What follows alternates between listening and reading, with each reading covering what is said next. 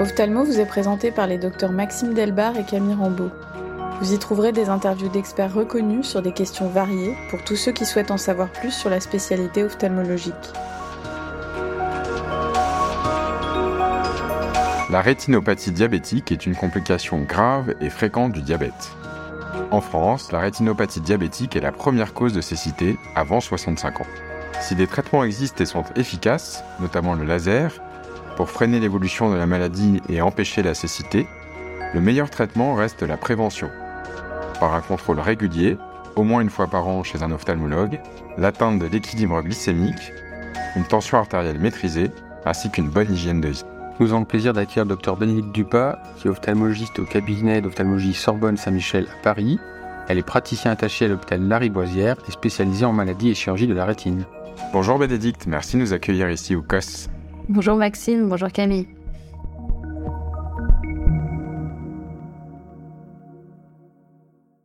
Alors ma première question, quelle est la prévalence actuelle du diabète en France et dans le monde? Et aussi, y a-t-il des spécificités démographiques à connaître? Alors le diabète est en pleine explosion euh, ces 20 dernières années. On estime euh, en France le nombre de diabétiques à environ 3 millions et demi, euh, ce qui amène à une prévalence de 5%. Et dans certains pays comme aux États-Unis, la prévalence va jusqu'à 10%. Donc effectivement, c'est un problème de santé publique majeur. Et il y a des spécificités un peu démographiques parce que en France, par exemple, il y a des gradients démographiques. On sait que le nombre de patients euh, diabétiques est plus important dans le quart nord-est de la France que euh, en Bretagne. Donc il y a des disparités régionales importantes qu'il est bien d'avoir en tête. Est-ce qu'on sait à quoi sont dues ces disparités démographiques? Alors euh, oui, en partie. on sait qu'il y a des index en fait de, de précarité qui conditionnent le fait d'être diabétique. malheureusement, les indices socio-économiques défavorisés euh, font le lit de la maladie. Pourquoi? Parce que cette maladie, elle est d'origine euh, en partie euh, familiale, donc ça, on ne peut pas euh, modifier euh, la, la, génétique. Mais en revanche, on sait que les facteurs environnementaux et notamment les comportements alimentaires vont avoir un rôle dans la jeunesse de la maladie. Et on sait que bien se nourrir, euh, finalement, ça revient souvent cher et les populations défavorisées qui n'ont pas accès à une alimentation toujours très équilibrée sont plus à même euh, de euh, développer justement la maladie. Alors avant de rentrer dans le vif du sujet, est-ce qu'on peut parler déjà des complications ophtalmologiques extra-rétiniennes chez le diabétique? Tout à fait, c'est vrai qu'on voit souvent le diabète sous le prisme de la rétinopathie, mais il y a euh, une plus grande prévalence donc de la cataracte, bien évidemment chez les patients euh, diabétiques. La cataracte survient plus précocement. Il y a aussi un nombre euh, de syndromes secs plus important, puisqu'il y a un dysfonctionnement des glandes de et le patient diabétique va se plaindre d'un œil sec de manière plus fréquente. Il y a également une neuropathie cornéenne avec une diminution de la densité des nerfs cornéens qui peut expliquer euh, effectivement aussi euh, en partie euh, certains aspects du syndrome sec.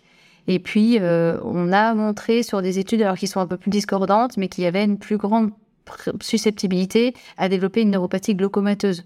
Non pas par des chiffres de pression intraoculaire élevés, mais plutôt des neuropathies glaucomateuses à pression normale, puisque ce sont des patients vasculaires et donc on sait qu'il y a une altération de leurs papilles et des RNFL au long cours. Bénédicte, quelles sont selon toi les précautions à prendre chez un sujet diabétique lors d'une chirurgie de la cataracte? Alors, ces précautions, elles sont euh, multiples. Tout d'abord, euh, en préopératoire, il faut bien s'assurer que la baisse visuelle est uniquement liée à l'opacité cristallinienne. Et s'il y a une rétinopathie euh, sous-jacente ou une maculopathie, il va d'abord falloir au préalable traiter ces dernières avant de se lancer dans la, chirurgie. Ensuite, en opératoire, euh, la technique euh, est, standard. On l'a évoqué en première partie, la prévalence du syndrome sec étant plus importante, on va faire attention à bien rincer la bétadine et à bien ajouter des agents euh, hydratants en post-opératoire. Et puis, on va éviter, pour des patients qui ont des, neuropathies, les AINS parce que ça peut favoriser les problèmes de cicatrisation. J'avais comme notion, mais c'est peut-être faux, qu'il fallait euh, uniquement opérer les patients qui étaient équilibrés au niveau diabétique Alors c'est une excellente question. Euh, l'équilibre glycémique chez le diabétique, malheureusement, c'est quelque chose qu'on ne peut pas toujours atteindre. Donc, euh, en pratique, globalement, on dit qu'il y a un cut-off qu'on met un peu arbitrairement à 10% d'hémoglobine glyquée. Si c'est au-delà des 10%, d'un point de vue anesthésique, c'est vrai que parfois les anesthésistes sont pas forcément très à l'aise, surtout si on est devant une anesthésie générale, ils vont être un petit peu plus réticents. Après, localement, finalement, le rationnel de dire euh, euh, j'opère une cataracte alors que le patient a plus de 10%, finalement, n'apporte pas de sur-risque euh, en termes d'endophtalmie, notamment depuis qu'on met de la céfuroxime en chambre antérieure, l'événement étant extrêmement, extrêmement rare. finalement, c'est déséquilibre clinique qui va pas être à l'origine d'un surcroît d'endophtalmie. Après, pour ce qui est de, de on va dire, euh, de la question euh, plus philosophique. C'est vrai que le patient qui a une, hémoglobine très élevée va forcément être plus à risque d'avoir une forme euh, de dème maculaire ou de rétinopathie plus sévère dans, dans les suites. Et donc, on va être plus à l'aise d'essayer de d'abord équilibrer son diabète pour que les complications rétiniennes soient un peu moins sévères. Mais en pratique, c'est quand même souvent difficile à obtenir, d'autant plus que le temps que le patient se rééquilibre, finalement, la cataracte aura progressé et euh, de traiter une rhitopathie quand il y a de la cataracte, bah, c'est très compliqué parce que euh, la cataracte peut empêcher de faire la PPR. Donc finalement, on se retrouve souvent à devoir opérer le cristallin pour clarifier les milieux, pour initier euh, une thérapeutique par PPR, alors même que le patient n'est pas bien bien équilibré. Et du coup, pour finir sur cette chirurgie de cataracte, est-ce que on peut proposer un implant premium lors d'une chirurgie de cataracte à un sujet diabétique? Alors, c'est une très bonne question également. Les implants, euh, à mon sens, euh, comme le patient euh, diabétique a quand même un fort risque de développer une maculopathie ou une forme de rétinopathie dans les années qui suivent sa chirurgie, s'il n'en a pas déjà une, je pense qu'il faut être très prudent. S'il y a une maculopathie, clairement non.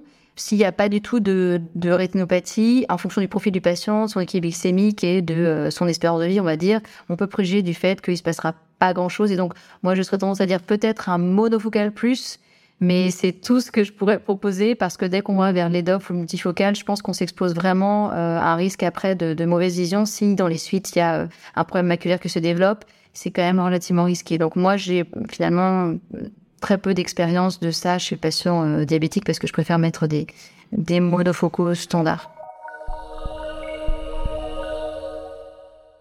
Alors passons maintenant à la rétinopathie diabétique. Est-ce que tous les patients euh, présentent le même risque d'avoir une rétinopathie diabétique? Alors non, tous les patients ne présentent pas un risque de rétinopathie diabétique. La prévalence de la rétinopathie diabétique, elle est plus élevée évidemment si on a un diabète euh, de longue date qui est déséquilibré et si on a des déséquilibres des autres facteurs systémiques comme une hypertension artérielle ou euh, une dyslipidémie ou un syndrome d'apnée du sommeil euh, ou une variabilité glycémique élevée, puisqu'on sait désormais que un même taux d'hémoglobine glyquée va correspondre des variabilités différentes, des variabilités glycémiques différentes. Et la grande variabilité glycémique intrajournalière va être source de d'accélération de la rétopathie. Donc ça, c'est plutôt pour les diabétiques de type 1, on va dire. Donc, euh, si on, pouvait classer les patients, on va dire que chez le type 1, des gens qui ont des grandes variabilités glycémiques avec des durées de diabète évidemment beaucoup plus longues vont être plus à risque de développer une rétopathie.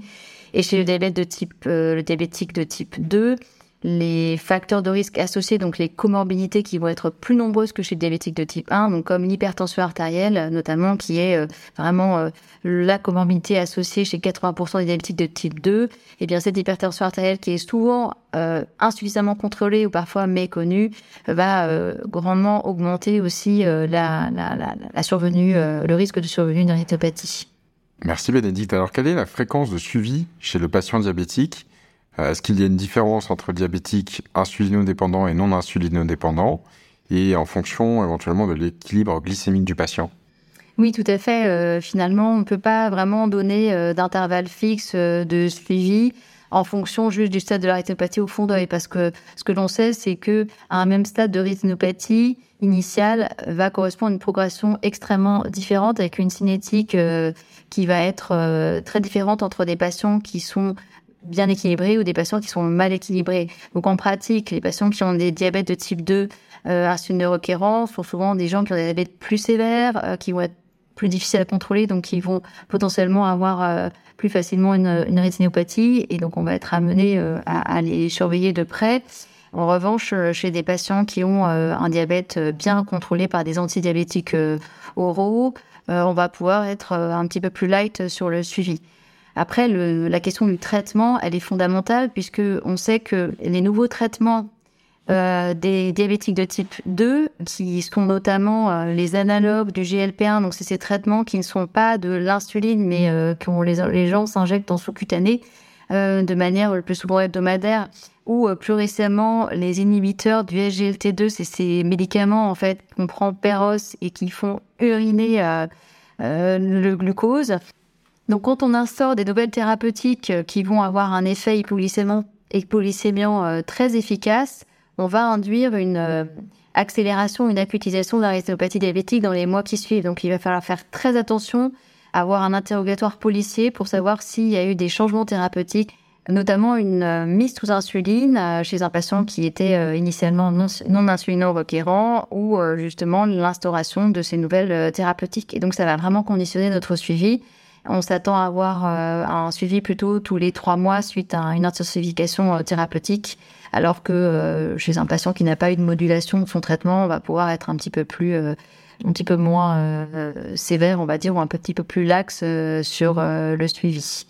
Et chez un patient qui a un bon équilibre glycémique, avec une bonne hémoglobine glyquée, qui est sous antidiabétique oraux avec un diabète de type 2, est-ce que tu peux espacer le suivi un peu plus que tous les ans ou est-ce que tu gardes Oui, c'est une très bonne question. Alors, il y a eu des recommandations il y a maintenant 2-3 ans qui permettaient d'espacer le suivi euh, lorsqu'il n'y a aucune rétinopathie diabétique.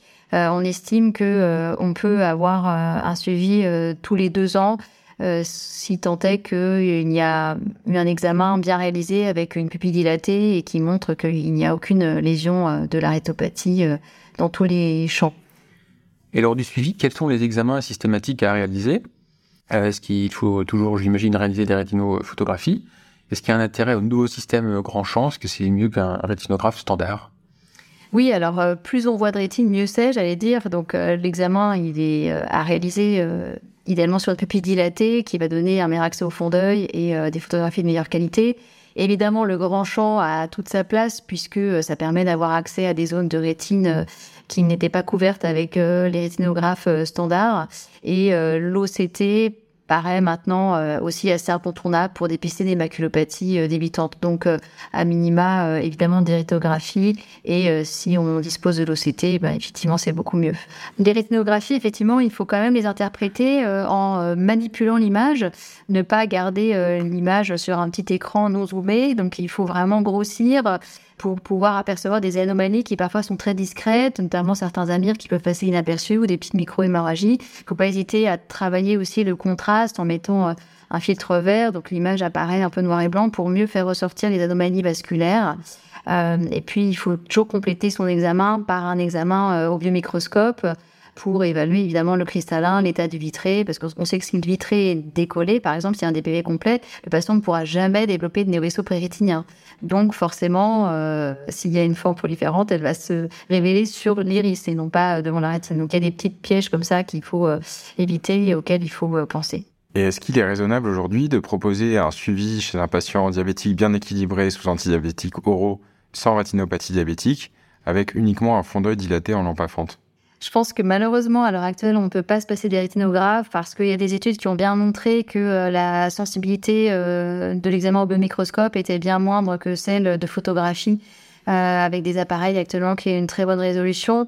Donc, si on fait un fond d'œil dilaté à la lampe à fente, effectivement, on va pouvoir dépister des grosses choses, mais je crois que quand même il y a de plus en plus euh, d'éléments maintenant qui euh, nous montrent qu'il y a parfois des lésions qui prédominent en extrême périphérique, qui peuvent être assez discrètes. Et ça me paraît difficile euh, de voilà de, de, faire de prétendre avoir un examen très complet et de ne pas passer à côté des choses quand on fait juste l'examen à la lampe à fonte. Dans le cadre du suivi, à quel moment faut-il réaliser une angiographie à la fluorescéine? Alors la place de l'angiographie, elle a nettement reculé. Maintenant, avec les photographies couleurs de bonne qualité et grand champ, on voit énormément d'anomalies. Je pense que l'angiographie garde une place, euh, d'une part, quand on veut bilanter un œdème maculaire, si on cherche certaines anomalies euh, focales, dont on pourra parler après. Euh, si on a un doute sur un néo-vaisseau, parfois notamment chez des gens qui ont un fond d'œil clair ou chez lesquels une cataracte débutante peut gêner l'interprétation des photos, là, clairement, l'angiographie garde sa place parce qu'on voit bien les néo-vaisseaux. Et euh, quand on suspecte une baisse d'acuité visuelle qui est liée à autre chose que la rétinopathie diabétique pour faire le bilan d'une neuropathie inflammatoire, rechercher une uvéite ou autre. Euh, maintenant, les systèmes aussi de cette angiographie euh, nous montrent avec une très grande précision les zones de non-perfusion. Et quand on a la chance d'être doté d'un OCT qui fait OCTA, euh, souvent ça nous donne aussi de grandes informations qui nous permettent de nous passer euh, d'angiographie. Bénédicte, peux-tu nous rappeler les options thérapeutiques chez un patient qui présente un œdème maculaire diabétique? Alors le premier traitement, ça va être optimiser les facteurs systémiques, bien entendu, donc euh, l'inciter à améliorer son équilibre glycémique et euh, éventuellement chercher d'autres facteurs de risque, comme l'on avait précisé euh, antérieurement, comme une hypertension mal contrôlée, une dysépidémie ou un syndrome d'apnée du sommeil. Ensuite, on va réaliser des injections intravitréennes, soit d'anti-VEGF, soit de corticoïdes, qui globalement ont une efficacité démontrer en sachant qu'il va falloir passer une sorte de contrat avec le patient en lui expliquant que le nombre d'injections va être élevé la, première année et si on utilise des anti-VEGF et qu'on va pouvoir ensuite diminuer le poids des injections, mais que cela sera d'autant plus facile qu'il a euh, une maladie de fond qui est bien équilibrée.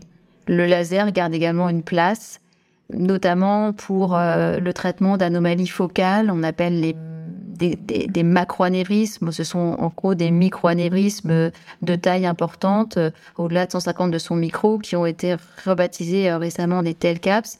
Donc on sait que le traitement focal euh, de ces macroanévrismes ou TELCAPS peut permettre une résolution de l'œdème maculaire de manière très efficace en injonction aux, injections intravitréennes et, et, peut permettre justement de diminuer le nombre d'injections intravitréennes utilisées. Pour les patients ayant un œdème maculaire diabétique euh, qui ont été euh, multi-injectés de manière itérative et qui, malgré ces injections, ont toujours un petit œdème résiduel sans gain d'acuité visuelle, est-ce que tu vas proposer de continuer les injections malgré tout ou est-ce que, quand est-ce que tu vas décider d'arrêter? Ah, Effectivement, c'est une très bonne question parce qu'on sait qu'il y a quasiment euh, entre il y, a, quasiment 25 à 30 des patients quand on utilise notamment des anti-VEGF qui n'ont pas un œdème maculaire asséché après un an, euh, voire deux ans d'utilisation. Et donc on sait que euh, persiste du fluide dans la rétine, mais que ce fluide résiduel, surtout quand il provient de microanévrismes qui sont très proches euh, de la fovea dans la maille anastomotique périfoveolaire, vont mal répondre et finalement on va pas s'acharner. Donc si la vision est stable et qu'on a un palier d'acuité visuelle, je pense qu'il faut raisonnablement arrêter et puis on surveille, on voit comment les choses évoluent. Et si l'œdème à nouveau euh, se réaggrave, on pourra réinjecter. Mais je crois qu'on ne peut pas exiger un assèchement entre guillemets euh, total. Et c'est ce qu'il faut euh, savoir avec les anti-VEGF. Et c'est pas parce qu'on n'a pas complètement asséché que la vision ne peut pas remonter à des niveaux corrects. Et si le patient est bloqué à une acuité visuelle entre 5 et 6 dixièmes par exemple, avec un petit œdème résiduel qui ne paraît pas énorme en OCT, est-ce que tu vas faire une angiographie pour rechercher une maculopathie ischémique? Oui, alors la baisse visuelle dans l'œdème maculaire diabétique, elle est multiple. Il n'y a pas que le fluide qui fait baisser la vision. Quand on a un œdème maculaire, on a souvent une, euh, une occlusion euh, des capillaires avec une raréfaction et une diminution de la densité capillaire, avec une composante effectivement de, de non-perfusion et d'ischémie. Donc euh, c'est euh, l'angiographie à l'heure actuelle maintenant elle est moins performante que l'OCT-angiographie pour rechercher justement ces zones de non-perfusion. Donc on veut faire de l'OCTA pour essayer de mieux comprendre effectivement comment euh, est organisée la maille capillaire et mieux comprendre pourquoi on a un plateau de, de, de non-récupération. Il y a aussi des altérations neuronales et gliales qu'on a plus de mal à appréhender mais que l'on voit lorsque l'œdème est asséché, on voit qu'il y a une diminution de l'épaisseur des couches cellulaires rétiniennes notamment dans, la rétine interne, qui peuvent aussi expliquer les récupérations euh, partielles. On va maintenant passer à la rétinopathie diabétique dans le cadre des grossesses. Quels sont les éléments importants pour le suivi et pour le traitement de ces patientes? Alors, on sait que la grossesse est un facteur de risque de progression de la rétinopathie diabétique, mais tout dépend euh, du type de diabète et du type de grossesse. Si la grossesse a été programmée avec une hémoglobine glyquée préconceptionnelle euh, très bonne à 6%, le risque finalement d'aggravation de la rétinopathie via la grossesse va être euh, très euh, très minime. Et euh, si la patiente n'a pas de lésion ou a une rétinopathie minime, on va pouvoir être assez tranquille et on va lui proposer un traitement, un suivi tous les trois mois sans, sans problème. Si la patiente a déjà une rétinopathie au-delà du stade modéré au début de grossesse, là, ça va être un peu plus problématique. Il va falloir surveiller tous les mois et débuter une PPR dès qu'il y aura une aggravation patente, en sachant que ce risque-là est directement corrélé justement à l'hémoglobine glyquée préconceptionnelle. Donc grossesse programmée, bonne hémoglobine glyquée, très peu de risque d'évolution d'une rétinopathie diabétique. Grossesse non programmée avec hémoglobine glyquée élevée initiale, qui va forcément induire une rééquilibration très rapide de l'hémoglobine glyquée en, début de grossesse pour éviter tous les effets tératogènes. Ça, ça va être vraiment un facteur de risque de développement d'une rétinopathie euh, potentiellement rapide. Il va falloir faire euh, très attention. Après, ce que l'on sait, c'est qu'on a de plus en plus de patientes de type 2 qui sont enceintes. Pourquoi? Parce qu'on fait les bébés plus tard et que le diabète de type 2 maintenant se révèle plus tôt. Aux États-Unis, par exemple, euh, la moitié des diabétiques euh, euh, qui ont moins de 20 ans sont de type 2, parce qu'on a des diabètes de type 2 très jeunes. Alors qu'avant, on avait en tête le diabète de type 1, c'est les jeunes, et le diabète de type 2, c'est les gens les plus âgés. Donc, on va avoir des femmes enceintes qui sont diabétiques de type 2. Et ça, ça va modifier un petit peu la conduite à tenir, puisque la patiente diabétique de type 2 enceinte, elle va avoir forcément un risque aussi de qui peut se développer euh, à la faveur de, de, sa grossesse. Donc la patiente diabétique de type 2, voilà, même si elle fait sa grossesse un peu plus tardivement, elle va pouvoir aussi euh, développer des complications euh, rétiniennes dans son diabète, en sachant que en général, quand même, les diabétiques de type 2 ont des durées d'évolution euh, moindres que les femmes diabétiques de type 1, donc on aura quand même un moindre risque d'évolutivité de la rétinopathie. Un autre point, c'est l'utilisation des injections d'anti des anti-VEGF durant la grossesse. Euh, pendant longtemps, euh, les anti-VEGF étaient contre-indiqués euh, durant la grossesse. Il y a eu récemment le centre de référence des agents tératogènes, donc le CRAT, qui a émis un avis fin 2021 qui a montré que finalement, en faisant une synthèse récente de la littérature et des essais menés chez l'animal, qu'il n'y avait pas de euh, d'action tératogène prouvée et que finalement les bénéfices à utiliser un anti-VEGF chez une femme qui a une rétinopathie euh, menaçante pendant la grossesse euh, étaient bien supérieurs au risque pour le bébé. Donc on est en droit d'utiliser les anti-VEGF uniquement le ranimizumab qui a un moindre passage de la barrière transplacentaire et donc ce ranimizumab peut être utilisé pendant la grossesse et éventuellement aussi pendant l'allaitement euh, si, euh, si besoin.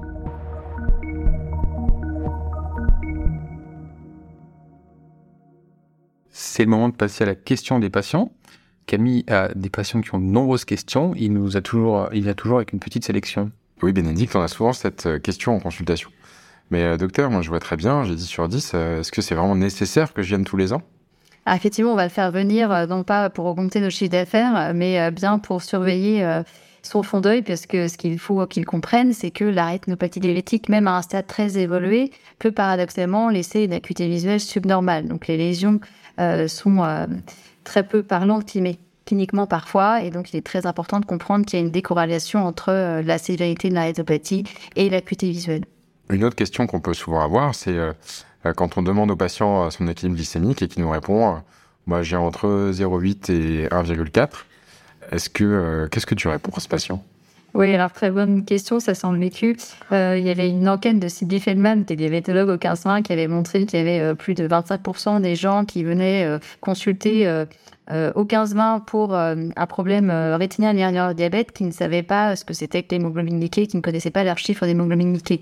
Donc, euh, le, le, en soi, les chiffres de glycémie ne veulent pas dire grand-chose puisque ça fluctue énormément. Donc, il faut comprendre que le patient doit être impliqué dans le suivi de sa maladie et que l'hémoglobine c'est quelque chose qui reflète l'équilibre du diabète sur euh, les trois mois qui précèdent et que cette prise de sang avec ce pourcentage, eh bien, euh, c'est quelque chose qui, nous, est très important pour nous ophtalmologistes, parce que certes, on est ophtalmo, mais on ne s'occupe pas euh, que de l'aspect euh, purement euh, oculaire. L'atteinte et le délai de suivi du patient vont être conditionnés justement par l'équilibre de son diabète et la cinétique évolutive de son hémoglobine glyquée. Donc s'il a 7% là, mais qu'il avait 10% quelques mois avant, on va se dire, oulala, là là, il y a une réclamation rapide, la rétinopathie risque de s'accélérer, donc je vais le revoir plus tôt si l'hémoglobine glyquée est toujours à peu près dans les 7%, on va être euh, un peu moins stressé, on va le revoir plus tard. Donc c'est très important pour savoir quand sera le prochain rendez-vous euh, d'avoir euh, accès à ces données. Donc ça, il faut, je pense qu'il faut vraiment faire de l'éducation thérapeutique, c'est fondamental. Il est souvent difficile de prédire l'avenir, mais quel est l'avenir pour les patients qui ont un diabète en ophtalmologie? Alors c'est vrai que là, on se heurte à un problème numérique, c'est-à-dire que le nombre de diabétiques il va quasiment être multiplié par un tiers d'ici 2050. Et nous, en tant qu'ophtalmo, on est toujours, on plafonne en France, je crois qu'on est quoi, 5000 et donc, euh, forcément, il va y avoir toujours plus de gens à voir et à dépister et pas plus d'ophtalmologistes. Donc, clairement, là, le rôle du dépistage et euh, de l'intelligence artificielle pour euh, de l'analyse d'images à distance, il va être fondamental. Bien entendu, il faut encadrer ces pratiques, c'est comme tout. Euh, on est doté euh, de magnifiques machines et de nouveaux outils numériques qui sont très performants, mais il va falloir effectivement trouver le bon équilibre entre laisser œuvrer les, les, algorithmes et puis toujours l'œil la, bienveillant du, du, médecin qui va pouvoir interpréter les choses et remettre euh, dans un contexte euh, l'interprétation d'une image pour pouvoir euh, décider de la conduite à tenir en fonction de la présence ou non de lésions. Donc c'est vraiment ça, c'est vraiment le développement de l'IA, mais de manière extrêmement structurée, encadrée, pour ne pas qu'il y ait de dérives. Alors, l'avènement de nouvelles molécules intravétriennes qui ont une plus grande durabilité va aider également euh, à changer la donne pour diminuer euh, le rythme des injections et diminuer la pénibilité tant pour le patient que pour l'ophtalmologiste. On a potentiellement aussi le développement euh, de collyre qui pourrait avoir des principes actifs qui agiraient jusque dans le segment postérieur. Donc ça, c'est aussi à considérer. on a pas mal de choses qui nous permettent d'être optimistes pour l'avenir.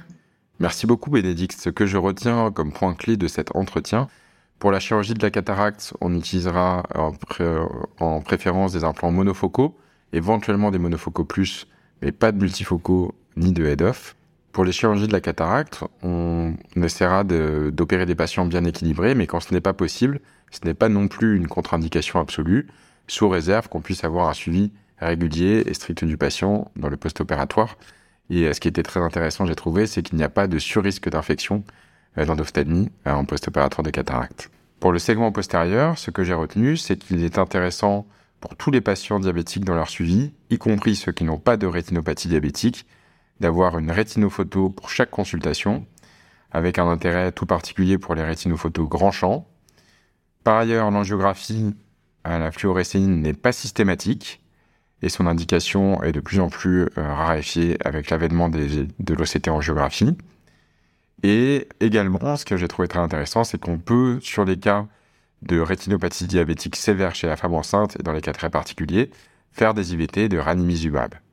Merci beaucoup Bénédicte pour cet entretien euh, sur le patient euh, diabétique, c'était passionnant. Merci beaucoup Bénédicte pour ton expertise et pour ton accueil ici au COS. Merci beaucoup pour cette invitation et euh, pour ce projet de podcast qui est euh, extrêmement novateur et très intéressant. Ophthalmo est disponible sur toutes les plateformes d'écoute. Si l'épisode vous a plu, laissez-nous un avis et partagez-le.